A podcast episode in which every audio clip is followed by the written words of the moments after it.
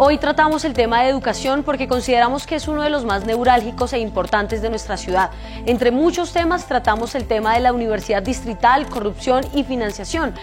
El tema de los colegios entre la libertad curricular, el consumo de drogas dentro de los entornos educativos y la educación sexual, la empleabilidad y eh, el mercado laboral para los estudiantes que salimos y nos enfrentamos a un mundo muchísimo más complejo.